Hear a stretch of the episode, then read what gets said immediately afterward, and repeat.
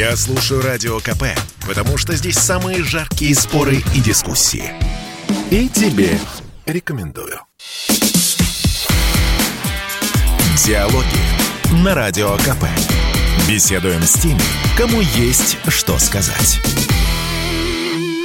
Приветствую всех, кто в этот день и час с нами на волне радио «Комсомольская правда». Меня зовут Алексей Иванов, э, и мы уже начинаем подводить итоги года. Три дня осталось до Нового года. Сегодня и сейчас мы в ближайшее время будем говорить об этом с официальным представителем МИД России, голосом российской дипломатии Марией Захаровой. Здравствуйте, Мария, рады вас видеть э, с нами на экране. А, в первую очередь хотелось бы, конечно, поздравить вас с прошедшим днем рождения. Вот буквально несколько дней вы его назад отмечали, мы видели, вы э, об этом постили в Фейсбуке. Но я представляю, что такое конец года в официальных ведомствах. Конечно, очень много событий происходит. Удалось вообще как-то отдохнуть? Много ли поздравлений получали от дипломатов, может быть, из разных стран? Спасибо большое за поздравления. Действительно, и, и, э, и зарубежные коллеги, и журналисты наши, не наши поздравляли. Конечно, друзья, ну, про родных и близких не говорю, это само собой разумеющееся. А по поводу итогов, вы знаете, только что опубликовали вот буквально в течение часа на сайте Министерства иностранных дел и в наших аккаунтах в социальных сетях а, ну, документ, можно так сказать, или материал, который так и называется «Основные внешнеполитические итоги 2021 а, года». И, конечно, это не все, что сделано а, российским внешнеполитическим ведомством а, или российскими посольствами, загранучреждениями, генеральными консульствами, посредствами. Это такие общие контуры, основополагающие вехи а, того, на каких направлениях работала отечественная дипломатия, таким вот, знаете, крупным пунктиром. А, и, естественно, для того, чтобы реализовывать эти направления, было сделано немало вот практических мероприятий, переговорного процесса, подписанных документов и так далее. Но вот такие базовые направления в опубликованном материале нами были обозначены. А, Мария Владимировна, а, меня не, представил Алексей, меня зовут Владимир Варсобин. А, я соведущий Андрей, э, Алексей Иванова. Хорошо, что мы обменялись все-таки, и чтобы наши слушатели знали, с кем вообще имеют дело. Да. У меня вопрос такой, Мария Владимировна. Я прочитал то, что опубликовано на сайте МИДа, вот итоги года, и мне сразу задался вопрос, а что для вас лично вот лично, не то, что написано в, вот, в официальном документе, а вот лично как человека, как а, профессионала, главный итог года во внешней политике. Можно выделить, вот э, не произошел он буквально недавно вот с, с этим а, проектом договора, который припослал а, Кремль а, в Белый дом? Я сразу Вы знаете, я, а, я хочу сказать, что мой ответ, я повторяю, слава богу, а, без изменений с года в год, отвечая на вопрос, что для меня лично стало итогом года прошедшего. Это мир. Это то, что а, человечество в очередной раз показало свой а, интеллект, наверное, ответственность и не скатилось в какой-то глобальный кризис, нашло так или иначе пути выхода из сложных ситуаций. Да, не решила все проблемы, не урегулировала все а, региональные, локальные кризисные ситуации, но при этом удержалась именно в состоянии мира, сохранив мир. Поэтому для меня и в этом году это является главным результатом. То, что Российская Федерация в этот процесс сохранения и поддержания глобального мира – международной стабильности, безопасности внесла огромный вклад, сомнений нет. И, собственно говоря, а, наш опубликованный материал об этом и говорит. Напомню, что, а может быть даже и не напомню, потому что только что его опубликовали, просто, если вы позволите, а, упомяну основные а, моменты. Ну, это, конечно, работа да, это, конечно, работа в сфере стратегической стабильности и, безусловно, один из важнейших э, шагов или важнейших действий в данном направлении было сохранение э, продления на пять лет российско-американского договора о мерах по дальнейшему сокращению и ограничению стратегических наступательных вооружений. Это было сделано в этом году. А, очень важно, это, безусловно, те новые инициативы, извините за тавтологию, наверное, те а, новые предложения, которые были положены в бумагу и перед американской стороне. А, речь идет о нашем видении юридически обязывающих гарантий безопасности на западном направлении, которые бы исключали и дальнейшее продвижение НАТО на восток, и размещение угрожающих систем вооружений вблизи от границы России, вы знаете, что переданы и э, проект договора между Россией и Соединенными Штатами гарантии безопасности и проект соглашения по, обеспечению безопасности нашей страны. а, и государств-членов Организации Североатлантического договора. Еще одна очень важная а, тема, которая действительно, можно сказать, сдвинулась с мертвой точки именно в этом году, это достижение на определенных треках в э, сфере информационной безопасности. Дело в том, что была разработана и консенсусом принята российско-американская резолюция Генеральной Ассамблеи ООН, а, точное название «Достижения в сфере информатизации и телекоммуникаций в контексте международной безопасности и поощрение ответственного поведения государств в сфере использования информационно-коммуникационных технологий. Еще, мне кажется, не то, что год назад, еще, наверное, полгода это казалось мало реалистичным. Сегодня это уже настоящее прочная реальность. Ну и, конечно, двустороннее отношение в этой сфере, в сфере информационной безопасности, двустороннее сотрудничество в сфере эм, информационной безопасности с Штатами тоже было, в общем-то, в этом году, этому направлению был придан определенный импульс.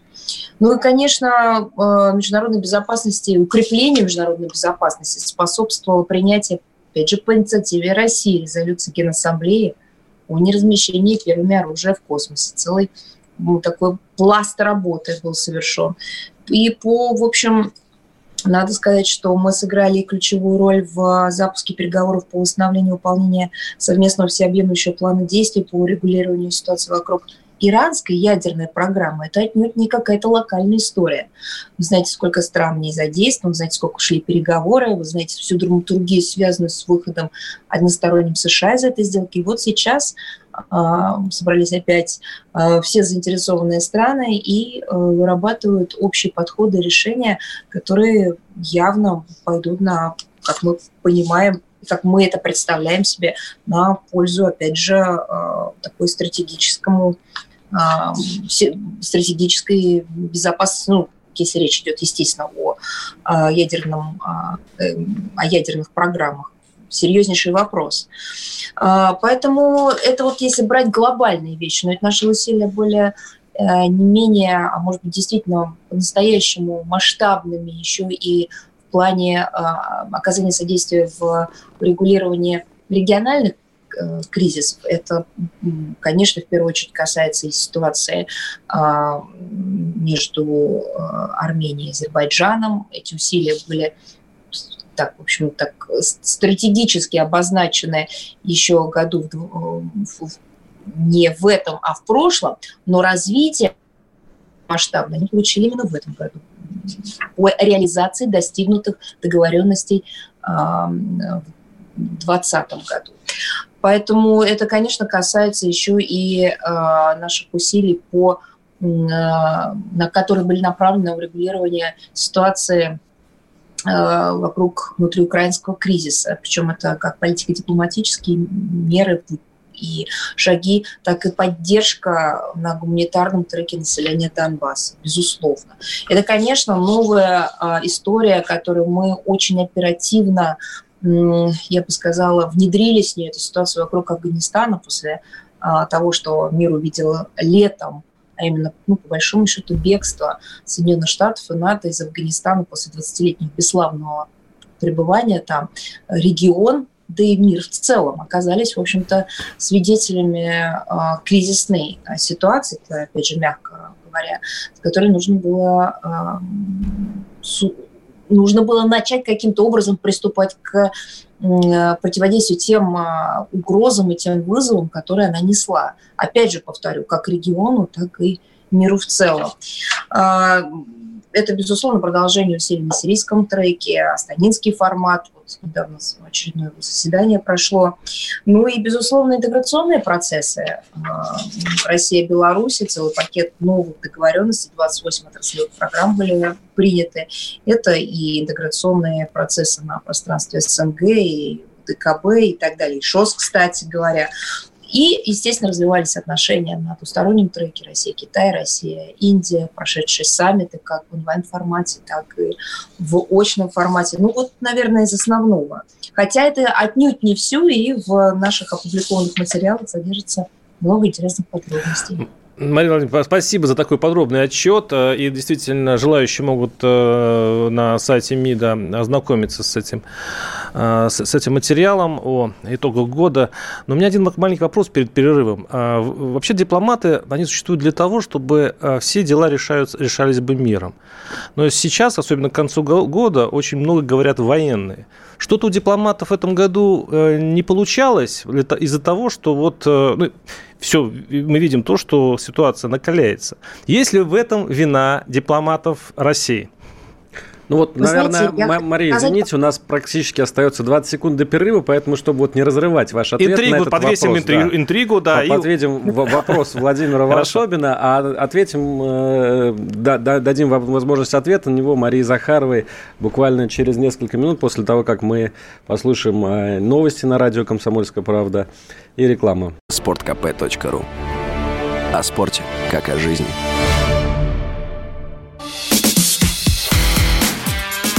Диалоги на Радио КП. Беседуем с теми, кому есть что сказать. Возвращаемся в прямой эфир. Радио «Комсомольская правда». В студии Алексей Иванов и Владимир Варсобин. И с нами Мария Захарова, официальный представитель МИД, голос российской дипломатии. Я напомню, прямо перед перерывом на рекламу Володя задал Мы вопрос. Мы задали вопрос, потому что два ведущих. Да. да. Мы задали вопрос, все-таки что-то не так, видимо, с нашей российской дипломатией. Но когда у врача заболевает пациент, он плохо себя чувствует, значит, немножко виноватый врач. Коль сейчас много говорят военные, и ситуация обострилась, да, да.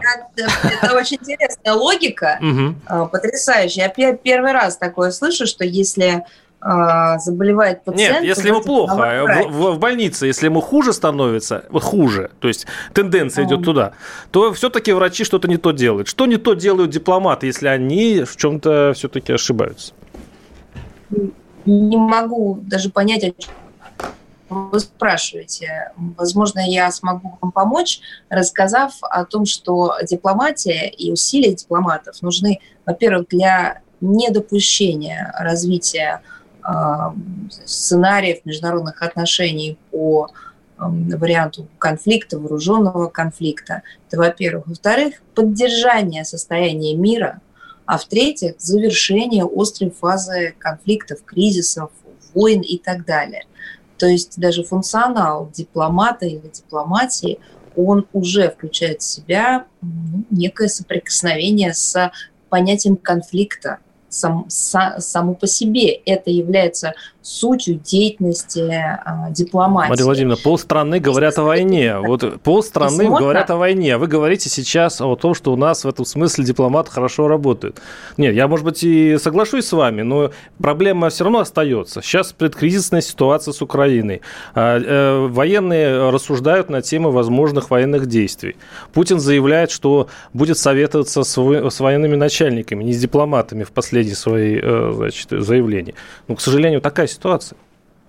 Я просто хочу напомнить того, с чего я начала. Возможно, вы прослушали. Дело в том, что мы передали нашим западным партнерам, мы передали американским дипломатам проекты соглашений, двух документов, которые как раз призваны обеспечить а, те наши интересы, национальные интересы, которые непосредственно связаны с безопасностью. Этим занимается, в частности, дипломатия. А, понимаете, когда а, вот вы прекрасную, наверное, аналогию провели, параллель, а, больной, врач, но, понимаете, когда если человек ничем не болеет, в принципе, наверное, и врачи не нужно, согласитесь. Мы исходим из того, что мир несовершенен, есть разные ситуации, которые обозначены разными причинами – И в этом смысле у дипломатии, у дипломатов есть определенный набор а, функциональных обязанностей, о которых я уже сказала. Поддержание мира, предотвращение конфликтов или разрешение сложных, кризисных ситуаций. Ну, в каких-то ситуациях это э, уже и, к сожалению, более запущенная история вооруженных конфликтов. Это часть работы дипломатов. Работать не только там, где все хорошо, но там, где хорошо далеко не все. Логично. Мария, теперь вот у меня вопрос. Я тоже буду продолжать эту аналогию про между врачами и дипломатами, ну, скорее, между э, врачами и международной политикой. Вот э, этот год начинался с такого потрясающего события, которое мы никогда не видели, видели теперь только на экранах, как штурм Капитолия, да, и очень много было событий, связанных с Америкой. Уход из Афганистана, который вы уже упоминали, Сейчас а, Россия, можно сказать, с позиции такой уверенной силы говорит с Америкой. У вас не складывается, вот у вас лично и у Министерства иностранных дел, может быть, вообще у российской власти ощущение, что Америка болеет сегодня, что Америка уже не так сильна, как она была когда-то, что э, с ней можно говорить уже по-другому. Пришло время, да. Вы знаете, это констатирует не российская дипломатия или МИД России, или я лично. Это констатирует сами Соединенные Штаты устами своих экспертов, политиков и государственных деятелей. Я буквально два дня назад прочитала заявление Камилы Харрис, вице-президента Соединенных Штатов Америки. А, я понимаю, что мы живем сейчас в мире дезинформации, фейков, постправды, но это все-таки а, я прочитала в а, средствах массовой информации верифицированных. И она сказала о том, что США необходимо что-то сделать собственной избирательной системой, если они хотят возглавить вот это то самое демократическое движение, о котором мне все время говорят. Представляете? Речь идет не о оппозиции, речь идет о действующих американских властях, которые просто констатируют, а утверждают, что их э, внутренняя система требует глобальной, а когда речь идет о изменении законодательных норм, правил, системы, а глобальной, э, о чем-то таком, э, не хочу слово перестройка говорить в контексте Соединенных Штатов Америки, но какой-то действительно глобальный подход, глобальное решение требуется. Но это я вам только одну цитату привела. А сколько всего можно было бы сейчас сказать на этот счет? Это касается и ситуации в средствах массовой информации, цифровых платформ, IT-гигантов, когда американское общество само по себе не может дать ответ, где они сейчас находятся и что в приоритете, они зап- действительно запутались. То ли это самая поправка Конституции, которая гарантирует свободу слова в любых обстоятельствах, а, вне зависимости от каких-либо э, факторов. Это есть константа, как они раньше говорили, это есть а, примат всему. Либо все-таки есть э, реалии, реальная жизнь, политические интересы, и не только политические интересы, новые технологии, и тут совершенно другие законы. Как-то с этим нужно тоже что-то сделать. Этот ответ, он требует, этот вопрос требует действительно серьезного ответа. Потому что нельзя, с одной стороны, ссылаться на поправку Конституции США, которая гарантирует свободу слова, когда, например, им предлагается проголосовать и поддержать а, резолюцию Генассамблеи о недопущении новых форм или каких-либо форм а, расизма, ксенофобии и так далее. А, они говорят, что нет, они могут за эту резолюцию выступить, потому что она может повлиять и помешать реализации их базовых законов, базовых нормах жизни, свободе слова. И при этом же одновременно а, аплодировать а, тому, как а, закрываются аккаунты, блокируются страницы в интернете действующих американских политических не знаю, фигур, государственных чиновников, да, вот даже и президента. Понимаете, есть явные противоречия. Это такой второй пример, да их очень много – это, кстати говоря, вопрос, опять же, демократии. С одной стороны, э, демократия и э, как основа внутренней жизни государства, вот именно эту идеологию Соединенные Штаты Америки э, распространяют по миру в качестве основной, но когда речь заходит о демократизации международных процессов, их прозрачности, невозможности оказания давления, ну, всему тому набору принципов, которые они спают внутри обществ, не только своего, но и других. Вот когда речь идет о глобальном масштабе, то тут почему-то все пасуют, я имею в виду Соединенные Штаты Америки. Поэтому о том, что что-то там как-то не так, следовало бы ответить на, поискать, по крайней мере, ответы на очень серьезные вопросы, они говорят сами, ну, почитайте. Кстати говоря, ситуация в Афганистане разве не была а, действительно, как вы точно отметили, тоже таким критерием, индикатором того, что а, что-то совсем не ладится, дела, и какую волну, это даже не критики, вы понимаете, критика – это нечто другое, она может быть субъективна, она может не отражать сути дела, а это же была просто фактическая констатация провала – ну, то есть там другого быть не могло на всех направлениях, как международном, так и внутреннем, а, в отношениях с союзниками, да, в общем-то, и в принципе отношения со всем остальным миром, по итогам того, что там все видели.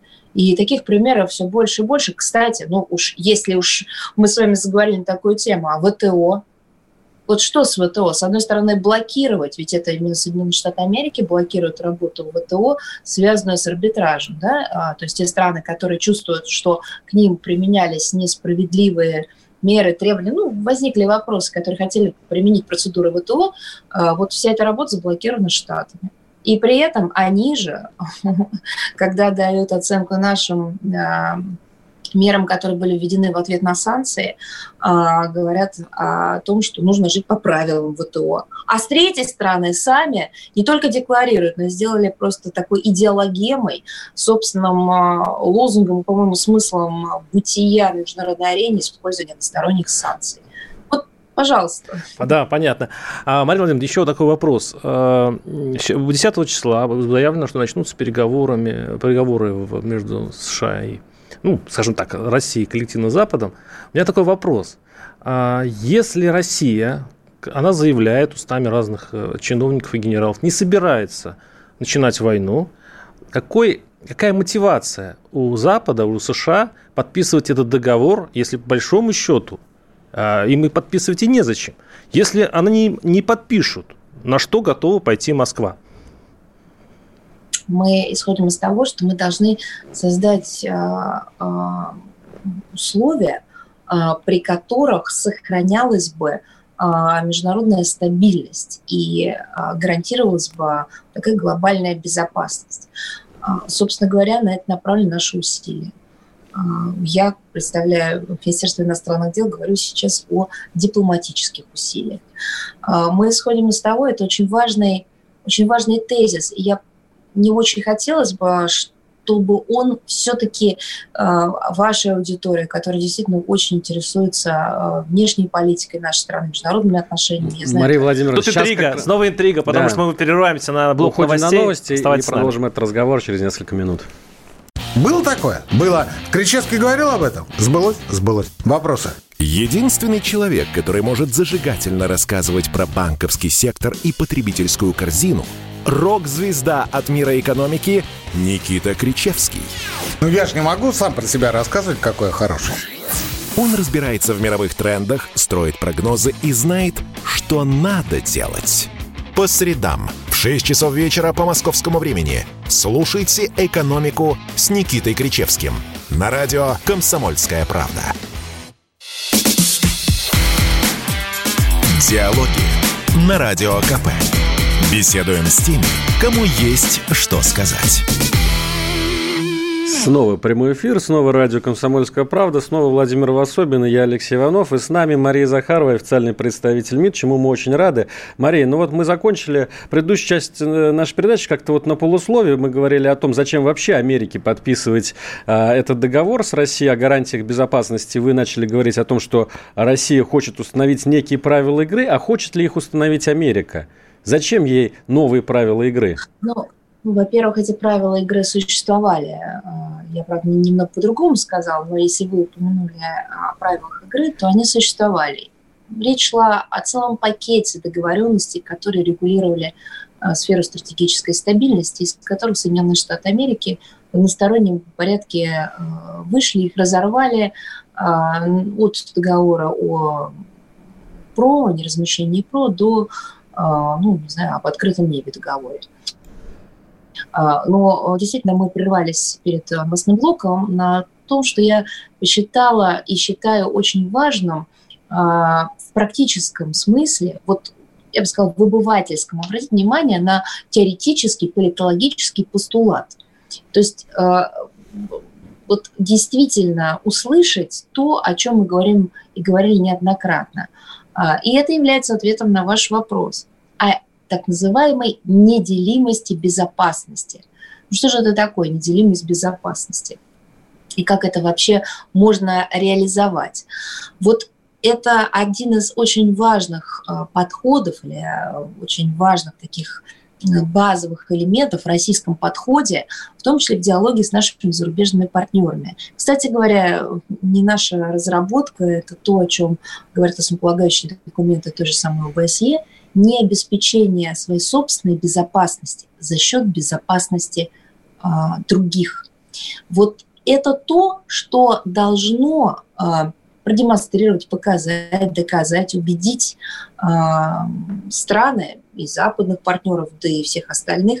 Многие, кстати говоря, это и исповедуют, потому что нельзя обеспечивать собственную безопасность за счет безопасности других.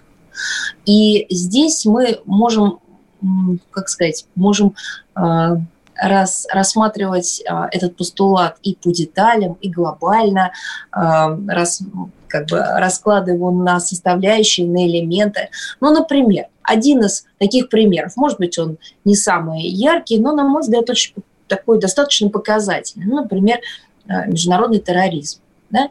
Мы же прекрасно понимаем, что это зло глобальное, что противодействие этому злу возможно только сообща, по целому ряду причин – потому что информация теперь не имеет четких национальных границ, потому что, к сожалению, преступники, экстремисты, террористы э, научились перемещаться э, так сказать, и использовать для этого современные средства э, транспорта и так далее, так далее. Э, потому что, да много почему. Это зло вселенское. Противодействие ему возможно тоже на основах а, взаимодействия и коллективного ответа. Это один из элементов, один из примеров того, как необходимо действовать для того, чтобы противодействовать действительно современным вызовам угроз. С безопасностью глобальной та же самая история. Невозможно и нельзя ее обеспечивать за, за счет безопасности других. Вот мне кажется, здесь, в общем, и содержится ключ к, к, вашу, к ответу на ваш вопрос. А можно ли... Ну, и помимо всего прочего, вы понимаете, ведь а, да, это, а, ну, это такое приглашение к другому вопросу или к другой теме, но сопряженной. В каком же мире мы все-таки живем? В мире права или правил? Международного права или Э, правил, которые придумываются отдельными странами или просто администрациями э, отдельных стран, которые сегодня думают так, а завтра могут вообще передумать. Это действительно глобаль, это целая серия глобальных вопросов. Мы исходим из того, что все-таки э, основная задача, одна из глобальных задач – сохранение мира. Опыт мировых войн у человечества имеется, их было две – Обе были в 20 веке. После Второй мировой, а, в кавычках, насытившись теми ужасами, которые она привнесла в жизнь человека, а, международные мировые политики, государственные деятели создали Организацию Объединенных Наций, выработали международно правовые основы для развития двусторонних многосторонних отношений. И эта система работала. Она гарантировала мир от э, проблем, бед и так далее. Но она ответила и в практическом, и в теоретическом плане на главный вопрос, как сохранить мир, и сейчас я говорю именно о планете, о континентах, о народах, от повторения мировой войны. Вот та система, которая сейчас предлагается, некая, некий миропорядок, основанный на правилах, ну, во-первых, это некая такая оп- якобы теоретически опытная модель, но даже не в этом основной ее изъян. Не все новое плохо само по себе, потому что новое, как мы знаем, но оно, очевидно, уже в теории имеют, имеет явные, не то что пробелы, а явные недостатки, критически важные недостатки. А именно, они не основаны, вот эти подходы, на а, коллективных обсуждениях, коллективном принятии решений, на поиске ответов а, с учетом мнения различных стран и народов, и не учитывают культурные особенности, традиции и так далее. Это ближе, наверное, к праву сильного, вот того, кто на сегодняшний момент, наверное, имеет больше, я не знаю, там, вес, возможности и так далее. К чему такое приводит поведение, такая логика, мы тоже знаем. К сожалению, опять же, это потрясение 20 века. было мы уже с вами сегодня вспомнили немало. И они были такими, что должны были бы запомниться надолго. Нам а... запомнились. К сожалению, опять же, многие эту память теряют историческую. Мария Владимировна, ну, давайте немножко отойдем все-таки от этой, хоть и больной темы, и я очень надеюсь, что следующий год будет мирным. Я просто вот чуть ли не молюсь на это дело, потому что все это пугает. Вот, а конечно, а... знаете, интересно когда строить разговор. Мы начали с того, вы мне сказали, а, какие там итоги и так далее. Я говорю, вот у нас есть общий подход. Говорит, нет, нам интересна ваша не, личная точка зрения. Да, я говорю, конечно. хорошо, моя С вами интервью. Зрения. И вот смотрите, идет новостная подводка, в МИДе заявили, и моя личная точка зрения превращается уже в официальную позицию. Нет, это только ваша точка зрения, хотя понимаю а, специфику вашей работы, она очень сложна. А давайте, перейдем вот к теме более легкой, но ну, тоже в том же смысле сложной. Э, вот ходят такие, ну что слухи, ну есть такие сведения, что вот Наталья Поклонская, которая стала чрезвычайным и полномочным послом России в Кабо-Верде, как известно, африканской стране. А, она находится там или нет? Потому что вот есть сведения, что она до сих пор туда не выехала на место работы. Или что-то не так говорят? Нет, она находится в э, не там. Не там. А почему, сразу вопрос, почему она до сих пор не доехала до места своей работы? А, дело в том, что это как-то, вы знаете, по-моему, мы всегда всех информируем, когда посол приступает к своим обязанностям, когда он получает соответствующий документ. Но это целая процедура.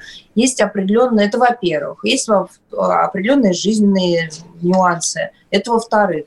Ну, здесь нет никаких... Никаких подводных деле... Э, камней? Ну, одно... Нет, я, угу. я бы сказала, что в каждой конкретной ситуации а послы у нас, э, э, так сказать, проходят ротацию регулярной основе. А, действительно, есть и точки, и персонали, которые вызывают повышенный интерес. На самом деле это работа, которая проходит, ну, наверное, еженедельно. Посмотрите на сайт э, Кремлин.ру, указы о назначении послов. Да, ну три от... месяца прошло, Марина Владимировна, просто есть такое сведение, что на самом деле э, это, это проблема сказать, с Украиной, что, что именно вам... боязнь, что ее в итоге выдадут Украине, и есть вам... основания для я... того, что она до сих пор не выехала на место своей работы. Три месяца прошло. Хочу... Я вам хочу сказать, что бывали нам не то, что намного больше, а бывали очень длительные, затяжные сроки назначения послов, а, не то что месяцы, а там речь шла о целом ряде аспектов, поэтому я понимаю, что есть, еще раз говорю, фигуры, которые вызывают повышенный интерес, Конечно. и здесь нет никаких сомнений, что Наталья Поклонская является именно такой фигурой. Но хотел бы еще раз подчеркнуть, что в каждом конкретном случае есть целый ряд факторов, критериев, нюансов, а, из которых и складывается, а, собственно говоря, или принятие решения, или а, развитие ситуации. Ну, просто вот такая дипломатическая рутина, такая, такой рабочий процесс. Еще Понятно. раз говорю, много разных нюансов. Да? Понятно.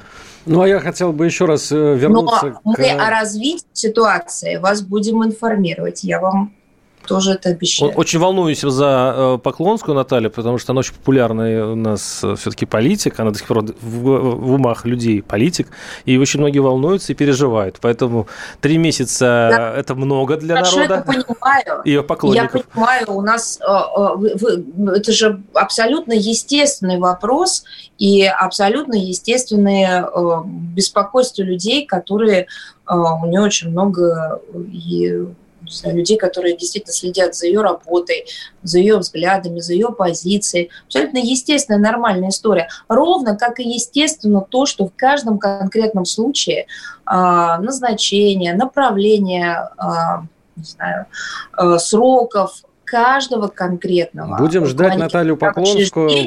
Существует Новостей своя... в нашем эфире.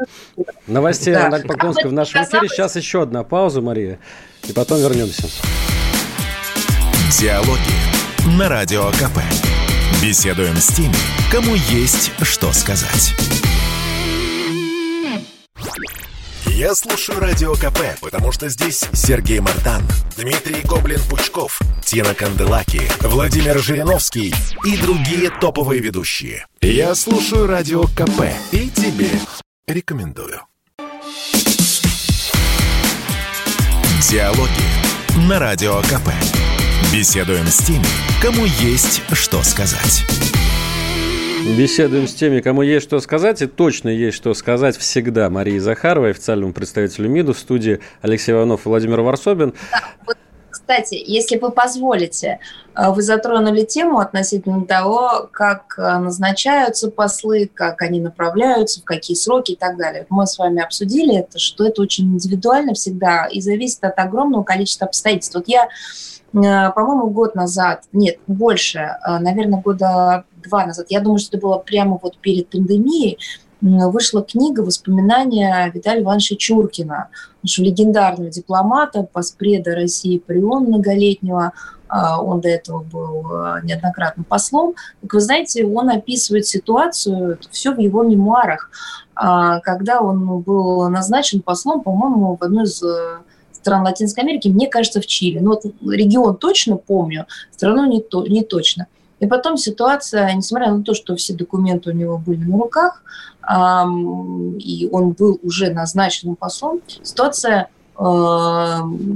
переигралась, и это тоже был рабочий процесс, и он был переназначен на другую должность. При этом он э, был и послом в нашем Брюсселе, в Бельгии, и затем был послом в Канаде, а потом уже был послом по особым поручениям и был послом, поспредом при Организации Объединенных Наций. Вот один из ярких случаев, как оно бывает. И тут нет никакой, как бы, как сказать, как бы ситуации того, что есть что знаете, такое стандартное, рутинное или нестандартное. Все зависит от большого количества обстоятельств и нюансов.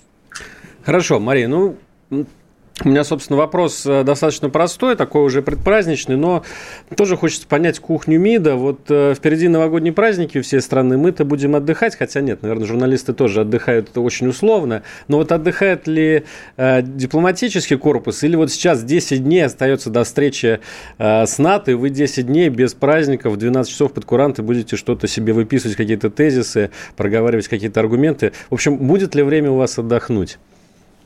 Вы знаете, на самом деле э, я бы даже э, и в вашем вопросе, и в своем ответе не столько фокусировался на НАТО, хотя наши специалисты, которые будут готовиться к переговорам, которые сразу начнутся, ну, так запланировано после новогодних праздников, конечно, эту тему прорабатывают, но я бы просто обратила ваше внимание, что Министерство иностранных дел занимается а, как такими глобальными вопросами, как стратегическая стабильность, безопасность, а, переговорами на таком долгосрочном треке, потусторонке, многосторонке и так далее, так и сиюминутными вопросами, связанными, например, с российскими гражданами.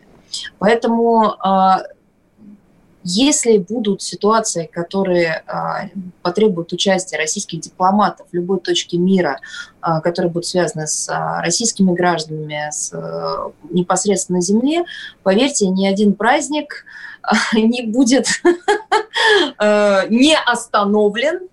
И могу заверить, что так происходит каждый раз, вне зависимости от дня недели, вне зависимости от того, что там э, зной или ливень. А, каждый раз дипломаты приходят на помощь. И я могу вспомнить не один Новый год, когда 1 или 2 января нужно было срочно включаться даже в информационную часть этой работы. А это мы говорим только о внешней стороне. На самом деле э, ситуация бывают разные, и от дня недели, как я уже сказала, от праздника или будня, они не зависят. Дипломаты работают постоянно. Пришло время народных э, вопросов, простых народных вопросов, житейских. А в МИДе проходят новогодние корпоративы?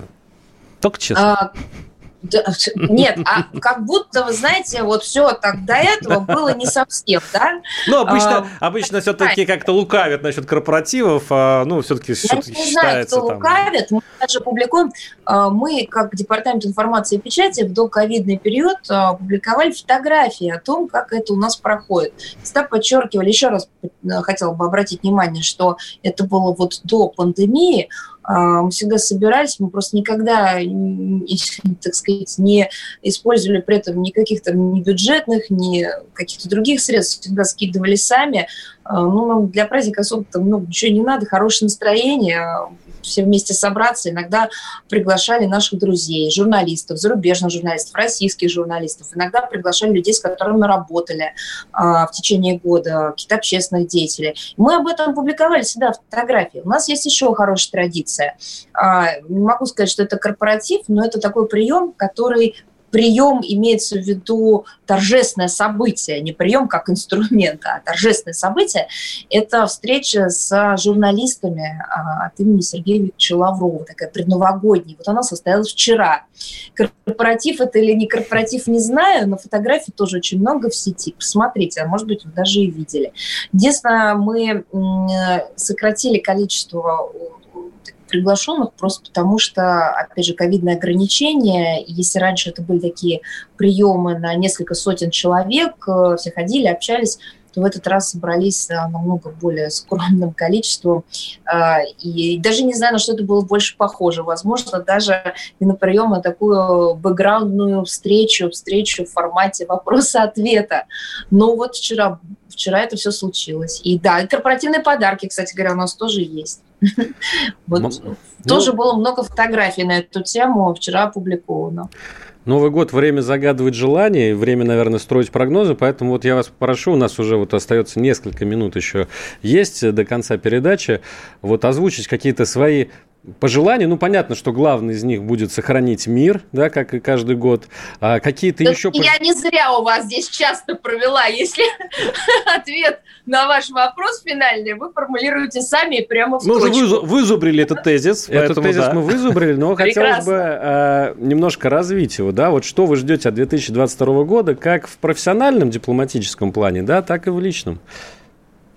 Вот, э, понимаете, мы вот так как бы через запятую, как бы перелистывая, знаете, вот эти вещи, говорим, ну, это понятно, ну, конечно, сохранить мир. Ну, вы с этого начали, мы этим закончим, ну, это, это классика.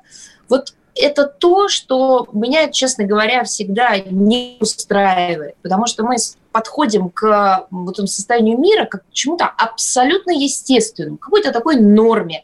Э, из разряда того, а как может быть иначе? Нет, ну а что там такого?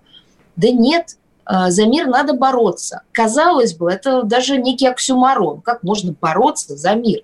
И не, нет ли это какой-то реминесценции из тех времен, когда лозунги были оторваны от жизни?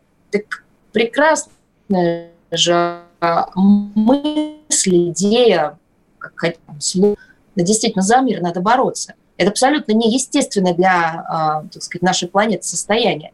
Это состояние, которого нужно достигать, и нужно делать это э, профессионально. Вспоминается, Поэтому мир – это война. Чем, Орел, я такого, говоря, не знаю. А, я могу сказать, что все, что мы будем делать, и в данном случае, мне кажется, как а, наши внешнеполитические доктрины и документы, так и наши личные отношения как дипломатов, сотрудников МИДа абсолютно здесь совпадают. Мы будем делать все, для того, чтобы каждый на своем посту, каждый на своем месте, каждый на своей должности, сходя из своего функционала, а, сохраняли мир, боролись за этот мир, отстаивали его, тоже, кстати говоря, неплохое выражение, потому что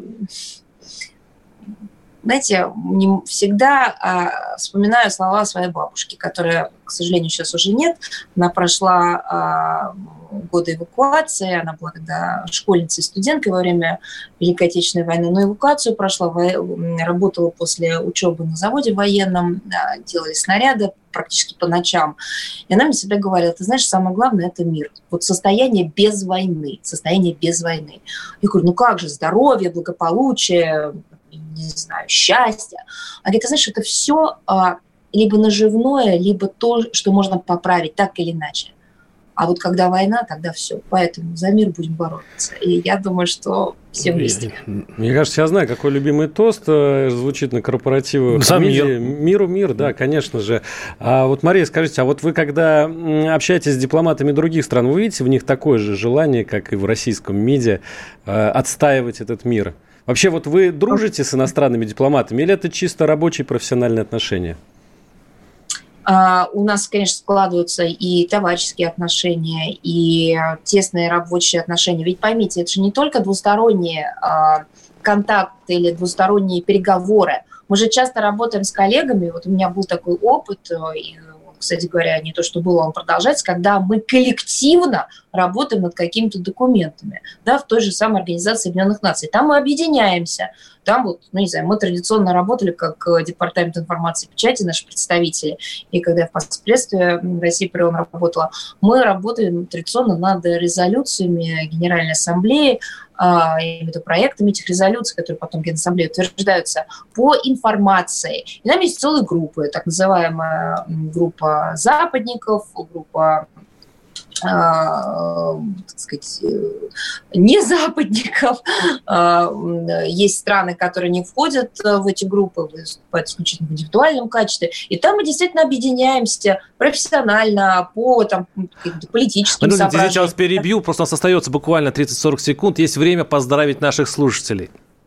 С Новым годом! Я а, всем желаю, как мы уже сегодня выяснили, мира, а, благополучия, сил на преодоление тех жизненных э, невзгод, которые, к сожалению, являются естественными. Мы все люди, живем на этой планете, так создан наш мир. Сил, здоровья, терпения, любви. Э, любви, которая бы окружала вас от близких, родных, Спасибо. Спасибо. Мария Захарова, официальный представитель МИД, Владимир Варсобин, Алексей Иванов были с, с вами. Не годом. прощаемся, оставайтесь на радио «Комсомольская правда». Диалоги на Радио КП.